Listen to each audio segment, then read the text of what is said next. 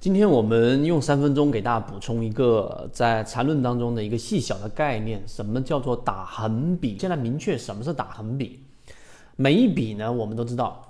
顶底分型中间有一根这个不被共用的 K 线，于是就形成了一个常规的一笔。于是，在我们的交易当中，当一个标的形成了一个一二三三笔之后，中间有重叠的部分。我们就可以把它称之为我们的中枢已经构筑完成，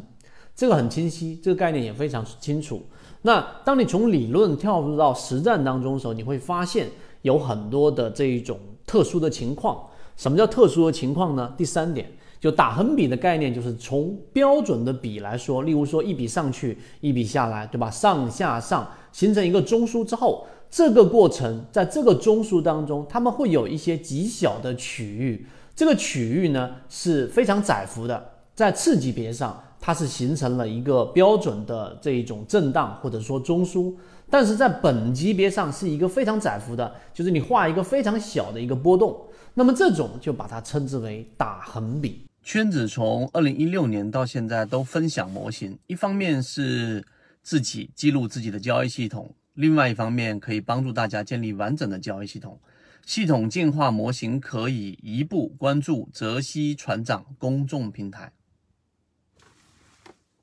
那还有一种情况呢，就是当一个标的在中枢当中，刚才我们所说的，它形成了一个打横笔。那这个横笔在中枢，举个例子，中枢的这个宽度是十，而这个打横笔在里面连续的符合标准笔的这一种呃形态，它可能它的这个宽幅可能只有三或者四。那么这种情况之下呢，你只需要延续的往右边去寻找另外一个低点或者是高点。那么这种情况之下，打横比就包含在这一个大的比当中，就被忽略掉了。